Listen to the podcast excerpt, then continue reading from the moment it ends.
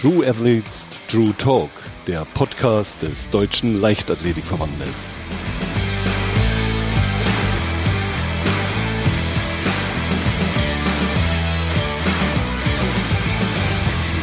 Willkommen zu einer weiteren Folge True Athletes True Talk. Mein Name ist Peter Schmidt und ich begrüße heute ganz herzlich Dietmar Schonar, unseren Chef Bundestrainer U23, U20. Er wird uns heute einiges erzählen können. Dietmar, vielleicht beginnen wir einfach mal, wie du überhaupt zur Leichtathletik gekommen bist. Ja, die Vorgeschichte zum Deutschen Leichtathletikverband, zu dem ich 2004 gekommen ist, da war ich davor tätig beim Landesverband der AG Baden-Württemberg war dort verantwortlich im Kern für die Gestaltung des Leistungssportes und habe mich aber dort auch schon um die dualen beruflichen Karrieren der Spitzensportler gekümmert, um dort neben dem Spitzensport auch eine berufliche äh, Entwicklung und ein Standbein für das Leben nach dem Sport sicherzustellen.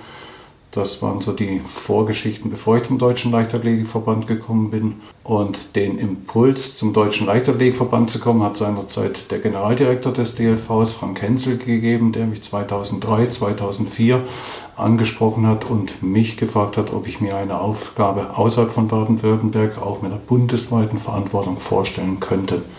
Und so kam es dann dazu, dass ich im Spätjahr 2004 zum Deutschen Leichtathletikverband kam und seit dieser Zeit die Altersstufen U20, U23 mitverantworte. Nun ist es ja oft so, dass man ja es am schönsten ist, wenn man den Beruf mit seinem Hobby verbinden kann. Du warst selbst Leichtathlet, Hürdensprinter, Zehnkämpfer. Welches Motto hast du, wenn es darum geht, Hindernisse aus dem Weg zu räumen? Ja, das sind wir Leichtathleten natürlich ein bisschen äh, sprachlich vorgeprägt. Hürden im Allgemeinbereich sind zunächst mal Hindernisse, die im Weg stehen. Ich selber betrachte Hürden, wenn sie als Hindernisse zu betrachten sind, als Aufgabe, äh, wo man versuchen muss, Lösungswege zu finden, den besten Lösungsweg zu finden und gegebenenfalls auch vom Ende her denken, schauen, wie sind die Hindernisse, wie sind sie zu betrachten und wie kann man sie dann gegebenenfalls auch aus dem Weg räumen und zum zum Ergebnis bringen. Und unter Hürdensprinter ist natürlich die Hürde auch ein durchaus reizvolles Instrument, um rhythmisiert schnell Hindernisse, Hürden zu überwinden und dann als erster über die Ziellinie zu laufen. Nun hast du ja seit einem Jahr, seit Januar vor einem Jahr 2020, eine besondere Mission. Du bist zusammen mit Annette Stein verantwortlich als Chef-Bundestrainer auch für die A-Mannschaft. Alles nicht ganz einfach. Äh, wie hast du dich eingearbeitet und was sind so deine wichtigsten Erfahrungen, die du in dieser Führungsposition gemacht hast bisher? Natürlich sind all die Pläne, die wir von Januar bis Februar äh, entworfen haben, hinsichtlich einer Vorbereitung Olympischer Spiele 2020 in Tokio, sehr schnell ad absurdum geführt worden, indem man dann durch die Corona-Einschränkungen dann neue Wege gehen mussten. Wir mussten uns neu einrichten, Bundesstützpunkte haben geschlossen, wir mussten Trainingsmöglichkeiten wieder eröffnen, wir mussten lernen, Landesverordnungen zu lesen, mussten daraus lernen, Ableitungen zu treffen, haben dann mit medizinischem Team auch Hygienekonzepte entwickelt, um Bundesstützpunkte, Trainingsmöglichkeiten für unsere besten Sportler wieder zu ermöglichen und haben uns dann mit den verschiedenen Entwicklungsstufen dieser Pandemie auseinandergesetzt und dann natürlich auch mit dem Verschieben der Olympischen Spiele neu orientiert und neue Schwerpunkte setzen müssen. Äh, bis hin zum heutigen Tag segeln fahren wir auf Sicht, immer mit dem festen Ziel, eine möglichst gute, günstige Vorbereitung der Olympischen Spiele zu haben, aber dabei auch die Athleten im Nachwuchs nicht zu vergessen zu vernachlässigen, weil wir auch nach 24 und 28 weitere Olympische Spiele haben, die wir mit konkurrenzfähigen Athletinnen und Athleten gerne äh, entsenden würden. Nun bedarf es ja für so eine Position auch bestimmter Eigenschaften. Wenn du dich selber mal ja, so hinterfragst, wie würdest du deine persönlichen oder deine eigenen Charaktereigenschaften beschreiben? Ja, zunächst mal glaube ich, kann ich mir ein gewisses Maß an Beharrlichkeit zuschreiben. Das heißt, ich bin auch gewohnt, längere Strecken, bin von Haus aus gerne im Sprint zugeneigt, bin ich auch gewohnt, längere Strecken zu gehen, um ans Ziel zu kommen und lasse mich von den ersten Hindernissen, Hürden im Regelfall auch nicht abhalten. Und somit kann man mir mit Sicherheit eine gewisse Beharrlichkeit zuschreiben. Äh, auch ein Maß an Verlässlichkeit. Das heißt, wenn Anliegen an mich herangetragen wird, kann ich nicht zu 100 Prozent sagen, jedes Problem adäquat lösen zu können, aber ich nehme mich zumindest mal der Aufgabenstellung an und spiegel dann auch entsprechende Ergebnisse, so wie sie ausfallen, dann auch zurück. Insofern bin ich, denke ich, ein verlässlicher Partner im Umgang mit Trainern und Athleten, wissen, dass ich immer eine realistische Einschätzung tätige und keine, die nur zu guten Aussagen neigt. Nein, es gehören auch Aussagen dazu, die nicht dem Erwartungshorizont entsprechen, aber halt der richtigen Lage angemessen sind. Wenn du jetzt, sagen wir mal, nicht bei der Leichtathletik gelandet wärst, was hätte es aus deiner Sicht für einen Beruf gegeben, der dich auch noch fasziniert hätte? Ja, zunächst mal glaube ich, bin ich dort angekommen, wo ich mir das immer, was ich mir vorgestellt habe, gewünscht habe. Ich habe immer in und um den Sport herum gelebt und gedacht. Äh, würde ich das Sportfeld verlassen oder es nie betreten haben, könnte ich mir gewissen bereits auch an Architektur, an Entstehen, Bilden von, von, von Häusern, von Gebäuden, von Stadtteilen, wie auch immer vorstellen. Das Faszinierende dort ist, man hat immer ein neues Gestaltungsfeld, man kann sich neu entwickeln, neue Erkenntnisse einpflegen, braucht aber auch einen soliden Stamm an Handwerk, an, an, an Statik, an, an, an Grundwissen, auf das man dann aufbauen kann. Aber wenn ich unterwegs bin in Städten, ist durchaus das Stadtbild eines, was mich mit offenen Augen äh, interessiert und dem ich durchaus auch äh, Augenschein schenke. Sport war ja sicherlich in der Schule auch für dich schon ein Fach, das du gerne gehabt hast, sonst wärst du wahrscheinlich gar nicht Mehrkämpfer oder Hürdensprinter geworden. Was waren so deine Lieblingsfächer in der Schule? Ja, mit Sicherheit gehört Sport dazu mit all seinen Facetten, aber auch den Negativassoziationen, die ein Schulsport per se mit sich bringt. Der war nicht nur immer prickelnd, aber der Reiz ist später auch besser zu machen, war mit Sicherheit auch ein Ansporn, später auch das Studium der Sportwissenschaften aufzunehmen. Und ein Fach, was mich durchgängig, aber auch bis zum heutigen Tag interessiert hat, ist das der Geschichte. Äh, für viele als Zahlen runterbeten und als trockener Stoff betrachtet. Ich selber bin dem sehr offen und sehr interessiert geneigt, weil ich denke, Wer die Vergangenheit nicht verstanden hat, äh, kann die Gegenwart nicht einordnen und auch die Zukunft nicht richtig deuten. Insofern ist es durchaus von Vorteilen, die Geschichte zu kennen und daraus den Ist-Zustand äh, zu analysieren und dann seine Aufklärung auf die Zukunft auch anleiten zu können. Das ist ja schon fast ein philosophischer Satz gewesen, Dietmar, den du gesagt hast. Auch die Leichtathletik hat natürlich viel mit Zahlen zu tun. Wenn wir uns die Bestenlisten mal anschauen, äh, die ja sehr beliebt sind, dann äh, geht es immer wieder auch um Zahlen, um Leistung. Und ein Punkt bei der Leistung ist natürlich äh, das Berufsbild des Trainers. Aus meiner Sicht ist der Trainer oftmals, wenn es darauf darauf ankommt, steht er meistens immer oft im Hintergrund, ähm, wird oft vergessen und im Misserfolg muss er mit der Kritik leben. Wie würdest du das Trainerbild aktuell einordnen? Was kann man tun, um es zu verbessern? Ist es okay? Wie würdest du es einschätzen? Es ist mit Sicherheit ein spannender Beruf. Es kann ein hochinteressanter und auch erfüllender Beruf sein. Man muss aber auch die Rahmenbedingungen dieses Berufsbildes kennen und, und sich dessen bewusst sein. Es ist ein Beruf mit hohen Anforderungen, hohen zeitlichen Anforderungen, mit ständig wechselnden Parametern und Anforderungen, äh, Arbeitszeiten, die nicht unbedingt familien- und, und gesellschaftsfreundlich sind. Und die Anerkennung in der Öffentlichkeit ist, äh, wenn man von Sport spricht, außerhalb des Fußballs doch eine eher nachgeordnete oder nicht ganz so äh, stimmige Einschätzung. Insofern würde ich mir wünschen, dass das Berufsbild des Berufstrainers zum einen attraktiver wird in Arbeitszeit, Anerkennung, aber auch in Bezahlung. Nun gab es ja die Spitzensportreform, die betrifft ja nicht nur den Deutschen Leichtathletikverband, sondern alle Spitzensportverbände. Was ist eigentlich da, was steckt da grundsätzlich dahinter? Warum ist diese Reform notwendig für alle Verbände? Ja, ich denke, die Ausgangsanalyse war die, die äh, Bewertung der zurückliegenden Olympischen Spiele und der, die Ergebnisse der deutschen Mannschaft innerhalb dieser Olympischen Spiele, insbesondere die der Sommerspiele. Und wenn man sieht, dass das seit 1990 eine rückläufige Kurve ist und Entwicklung ist, äh, ist logischerweise dort Handlungsbedarf entstanden. Es wurden Ableitungen getroffen, die im Kern sagen, wir müssen dort erstens mehr Konzentration herführen, um dann aber auch auf die besten Athleten mit einem höheren Mittelaufwand, mit einem höheren Invest dann auch die entsprechenden Entwicklungen vornehmen zu können und den Anschluss, das Etablieren in der Weltspitze zu schaffen. Und diesen Spagat ist man jetzt in ersten Schritten mit diesen Potters-Ableitungen gegangen. Und äh, ich denke, äh, der Weg ist der richtige, die besten Athleten bestmöglich zu fördern, um dann auch die besten Ergebnisse zu haben. Wohl wissend aber auch, dass nach den nächsten Olympischen Spielen wiederum Olympische Spiele und nochmal Olympische und wieder Olympische Spiele kommen. Insofern kann man neben dem aktuellen Tagesgeschäft und der Förderung der aktuell besten Athleten den Nachwuchs nicht äh, vernachlässigen, denn wir müssen wissen, 2021 sind Olympische Spiele, 24 und 28 die nächsten. Und auch wenn diese Athleten noch nicht im Fokus ist, so sind sie doch schon bei uns in der Förderung. Sie sind bekannt, die Athleten sind bekannt und insofern ist nicht die Frage ob, sondern welche dieser talentierten Nachwuchsathleten dann die sind, die 2024, 2028 den Kern der kommenden Olympischen Spiele. Äh, du hast dich spezialisiert auch auf den Begriff duale Karriere.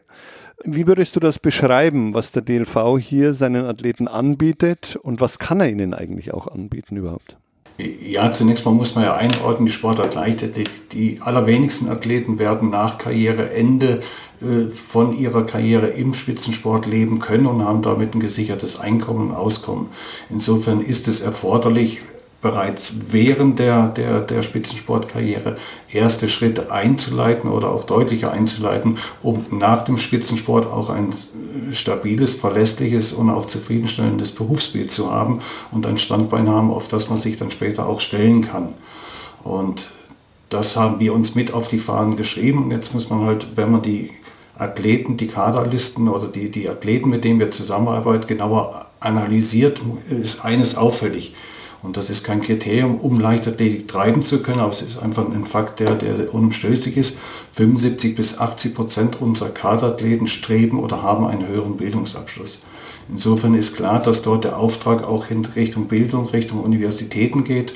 Und insofern gibt es dort mehrere Partner, mit denen der Deutsche Leichtathletikverband, aber auch in Person von mir und mit Aufbauberatern zusammenarbeitet. Das ist einmal die klassische Unterstützung durch die Sportfördergruppe der Bundeswehr, wo ca. 60 Athleten eine temporäre Förderung erfahren, eine hoch abgesicherte Förderung erfahren und dort aber auch schon mittlerweile das berufliche Standbein mit anschieben und, und entwickeln können.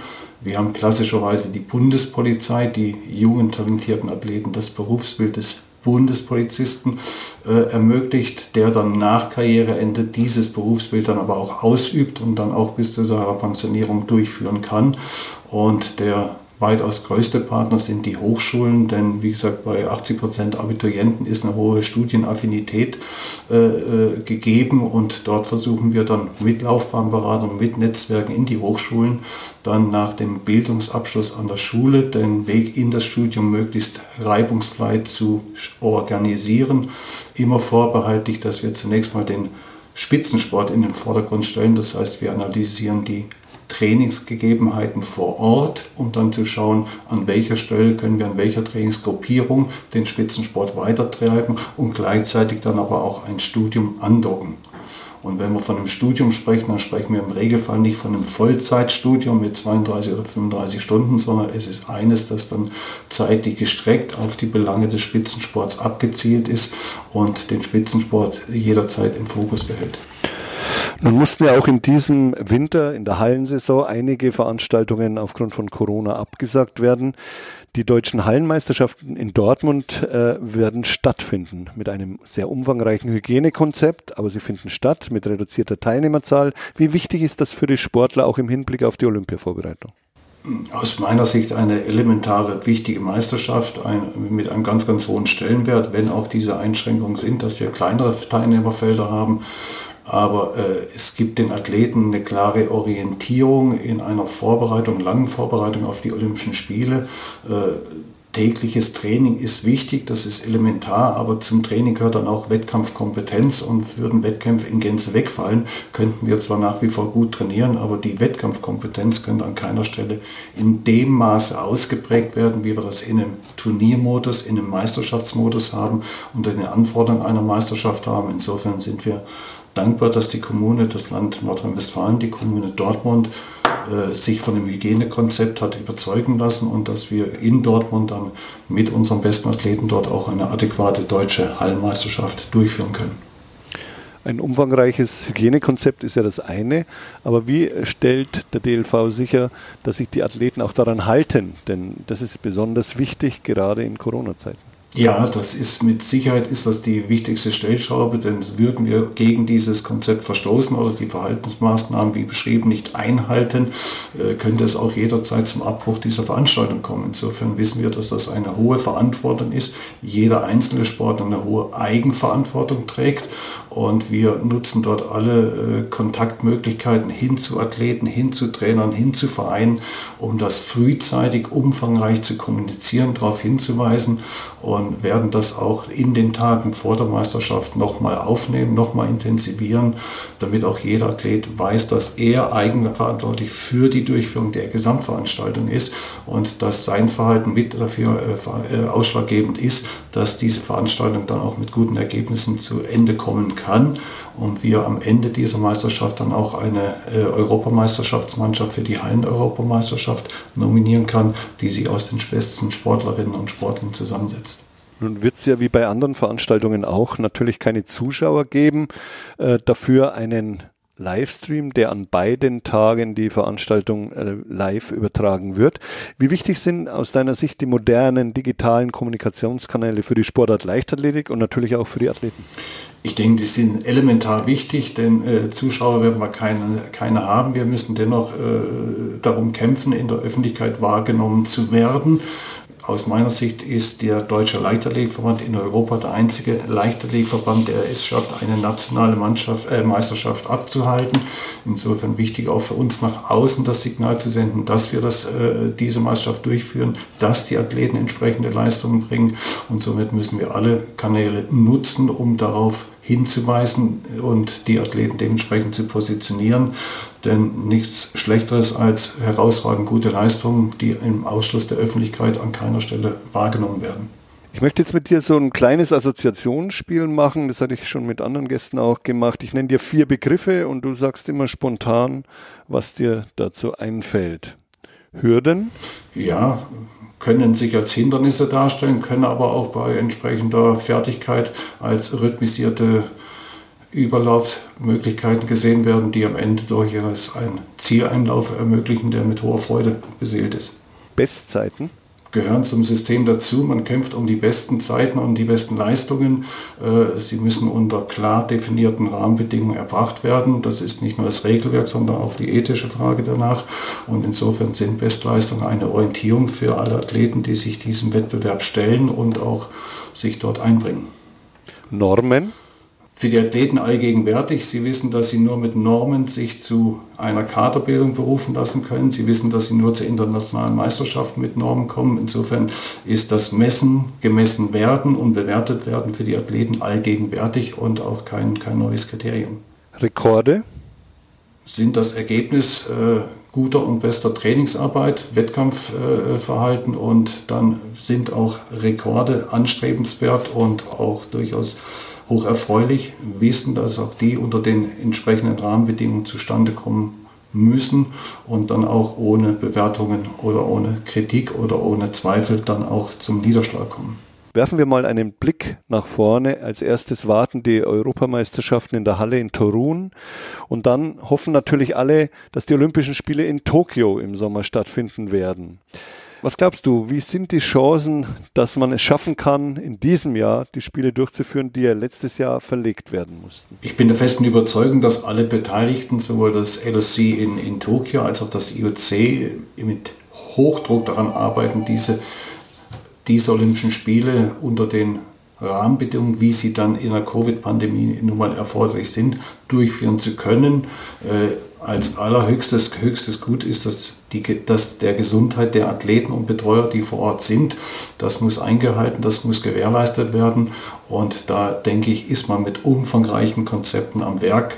Es gab vor einigen Wochen ja auch schon einen Wettkampf, einen internationalen Wettkampf in Tokio als eine Art Testlauf. Es gab im Oktober eine Halbmarathon-Weltmeisterschaft in Polen, die auch unter dezidierten Sicherheitsmaßnahmen ausgetragen worden ist, wo im Nachhinein keine negativen auf Vorkommnisse aufgetreten sind. Insofern kann ich mir vorstellen, dass unter einem engen Testungsverfahren, Hygieneverfahren in einer Hygieneglocke im Olympischen Dorf und so weiter diese Meisterschaft durchaus oder diese Olympischen Spiele durchaus stattfinden können. Frage zu Zuschauern kann ich nicht einschätzen, kann ich nicht beantworten. Natürlich ein Stimmungsbild ohne Zuschauer und im Spiel ist natürlich ein, ein emotional eingeschränktes Bild, aber ich denke, die Frage 2021 Olympische Spiele ohne Zuschauer oder gar nicht stattfinden zu lassen, würde wohl jeder Athleten auch Olympische Spiele ohne Zuschauer kaufen. Ja, ich denke mal, wir sollten auch insgesamt da optimistisch nach vorne blicken, denn die Athleten tun es auch. Äh, wie sieht denn diese Road to Tokyo, so nenne ich es mal, aus, wenn man mal in Bezug auf Trainingslager und in Bezug auf Vorbereitung äh, sich das Ganze anschaut? Geplant ist ja dort äh, sicherlich einiges. Wir müssen zunächst mal die weltweite Pandemielage äh, kennen und bewerten und müssen auch wissen, an welchen Trainingsstätten, an welchen Trainingsorten können wir einerseits uns gut vorbereiten, andererseits aber auch unter den Rahmenbedingungen äh, entsprechende Verantwortung übernehmen. Wir sind in Disziplingruppen am Ausarbeiten von Trainingslagerkonzepten, die jeweils hinterlegt sind mit Hygienekonzepten und sind jetzt dabei, wie die GEA, die auf Gran Canaria jetzt erste Trainingslager gemacht haben, Trainingslager durchzuführen, zu identifizieren, um eine möglichst günstige und zielführende Vorbereitung auf die Olympischen Spiele im Sommer zu haben. Aber auch da wissen wir oder müssen wir wissen, dass wir dieses Herangehen nahezu wöchentlich anpassen müssen, neue äh, epidemische Einschätzungen tätigen müssen, um zu sehen, wie weit können wir verantworten und an welcher Stelle müssen wir dann auch äh, der Gesamtgeschehenslage Rechnung tragen und dann auch auf Trainingslager verzichten, sie verlegen, verlagern oder auch sie einschränken. Wird es denn im Vorfeld von äh, Olympia ein größeres Trainingslager dann geben in Japan zur Anpassung? Es wird mit Sicherheit eine Zeitanpassung, wir haben sieben Stunden Zeitverschiebung, gibt es mit Sicherheit eine Adaption vor Ort. Dort müssen wir dann auch sehen, wie sind die Rahmenbedingungen, dann aber auch die Belegungspläne während der Olympischen Spiele. Auch dort ist, gibt es ja noch äh, Konzepte, die noch nicht final ausgearbeitet sind. Wie lang ist der Aufenthalt dann im Olympischen Dorf? Wie lang ist die Verweildauer danach? Und dementsprechend werden wir in zwei Pre-Camps äh, die Nationalmannschaft vorbereiten. Ein Pre-Camp in der Nähe von Sapporo, vorbehalten für die Ausdauerstrecken, die dann auch in, im, im Norden ihre äh, Olympischen Spiele durchführen. Und eins für die Gesamtheit der Mannschaft, um entsprechend dort auch eine zeitliche, aber auch Klimaadaptation vornehmen zu können. Neben Trainieren gehört natürlich Reisen auch zum, äh, zum alltäglichen Leben der Athleten, der Trainer. Als Chefbundestrainer bist du natürlich auch viel unterwegs. Ähnlicher geht es anderen Trainern auch. Wie schafft man den Spagat zwischen Beruf und Familie? Ja, das ist eine spannende und allgegenwärtige Herausforderung.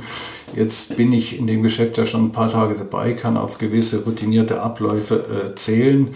Äh, das familiäre Umfeld kann ich dahingehend ordnen, dass mittlerweile zwei erwachsene Söhne dem Haushalt entwachsen sind, ihre eigenen Haushalte gegründet haben und somit die Kontakt äh, eines nach Hause kehrenden Vaters nicht ganz so euphorisch mehr sind, wie es in der früheren Zeit war. Meine Frau selbst ist auch berufstätig, insofern hat die auch einen erfüllten Wochenarbeitsplan, äh, wo sie mich dann höchstens vermisst, wenn ich dann über längere Zeit abwesend bin. Aber da lässt sich durchaus eine, eine Regelung finden, ein, ein Level finden, wo dann die Anspannung von Reisen und von Beanspruchung auch dann wiederum sich ins Gegenteil kehrt, wenn dann diese Belastung dann sich reduzieren oder auch mal abfallen. Auch da gibt es dann Möglichkeiten, sich dann entsprechend dann auch im privaten Umfeld äh, wieder einzubringen. Ich kann mir trotzdem vorstellen, wenn du dann mal Familienleben hast und das Familienleben genießen kannst, bist du natürlich auch sehr, sehr zufrieden damit. Was hat da die oberste Priorität? Mit das Oberste ist, dass das Handy auf lautlos geschaltet wird und zunächst mal zur Seite gelegt wird. Und dann tauche ich ganz gerne in das Familienleben ein, äh, weiß zu genießen, auf einer Terrasse zu sitzen und den Tag dann auch mal mit einem Buch oder mit, mit, mit, mit, mit Freunden bestreiten zu können. Also da kehre ich dann auch ganz bewusst weg vom Beruf und kann mich da auch mal resetten und, und davon Abstand nehmen weil die Phasen, wo man erreichbar ist, wo man äh, äh, präsent sein muss, sind doch sehr hoch. Insofern wichtig, dann auch die anderen Zeiten dementsprechend adäquat zu steuern, um sich dann auch äh, anderen Sachen widmen zu können. Du hast es gerade angesprochen, ab und zu auch mal ein gutes Buch lesen. Was hättest du da für unsere User für einen Tipp? Was kannst du empfehlen? Ja, ich selbst bin, bin großer Freund von Biografien. Ich, ich, ich finde es spannend, in, in, in die Lebenswege von bekannten Menschen einzutreten und die mal nachzuvollziehen.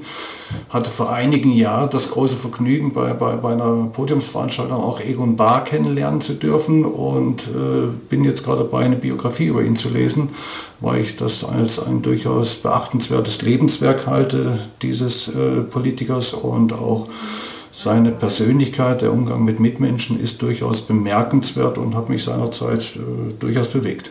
Wenn wir schon bei Literatur sind, dann vielleicht auch noch die Frage nach deinem Lieblingsessen. Ja, da ich nun mal um den Globus reise, kommt man dann irgendwann auch wieder zurück und, und kann sich dann auf gewisse Speisen freuen, die man dann vermisst hat. Ich selber bin großer Fan der mediterranen Küche, das heißt äh, quer durch die griechisch-italienische Küche bin ich jederzeit anzutreffen, habe die Angewohnheit, mindestens einmal die Woche in einem griechischen Restaurant vorbeizuschauen, weil einfach das mein Geschmacksnerv mit am nächsten kommt und weiß aber auch die deutsche Kultur der Biergärten zu schätzen und wann immer es möglich ist, äh, tauche ich auch dort ein, um mich dann dort auch vom Alltag und mit einer guten Speise ablenken zu lassen. Ja, was absolut äh, natürlich gut und richtig ist. Ich komme ja selber aus Bayern und kann dir also in Regensburg die schönsten Biergärten empfehlen. Wenn du da mal wieder da bist, lade ich dich auch da gerne mal ein in einen wunderschönen Biergarten. Bevor wir jetzt am Ende unseres Talks sind, kommen wie immer, das ist schon fast Tradition, Fragen unserer User und zwar drei Stück. Die hat uns die Alex wieder rausgesucht. Wie früh kann man erkennen, ob jemand das Zeug zum Olympiasieger hat? Ist lautet eine Frage. Das ist eine spannende Frage ich würde sie als die eine Million Dollar Frage bezeichnen. Es ist Wäre es einfach, könnte es jeder und würde man es jederzeit mit einer Treffsicherheit tun. Nein, es ist immens schwierig zu wissen, wer am Ende bei Olympischen Spielen, dem höchsten des, des, des Sportes, oben auf dem Treppchen steht. Aber natürlich lassen sich frühzeitig auch gewisse Charaktereigenschaften von Athleten erkennen, äh, mit welcher intrinsischen Motivation sie vorgehen, wie sie sich dann in Stressmomenten verhalten, wie beharrlich sie am Ziel dranbleiben. Und bei manchen Athleten ist relativ früh erkennbar, dass da doch besondere Qualitäten in ihnen schlummern diese auch unter Wettkampfbedingungen abrufen können. Ich gebe ein konkretes Beispiel, den amtierenden Zehnkampf-Weltmeister äh, Niklas Kaul, den durfte ich durch sämtliche U-Meisterschaften äh, mit begleiten. Und es ist schon beachtlich, ihn zu beobachten, mit welcher Ruhe, mit welcher Fokussiertheit er durch diese zwei Wettkampftage geht. Und da wir wissen, dass er nicht in den ersten drei Disziplinen der Dominator ist, sondern äh, das Feld vor sich herjagt, um am Ende über die Ziellinie zu laufen, ist es schon beachtlich, wie er dort an seiner Stärke, an seiner inneren Konzentration festhält und sich auch über zwei Tage nicht aus dem Konzept bringen lässt.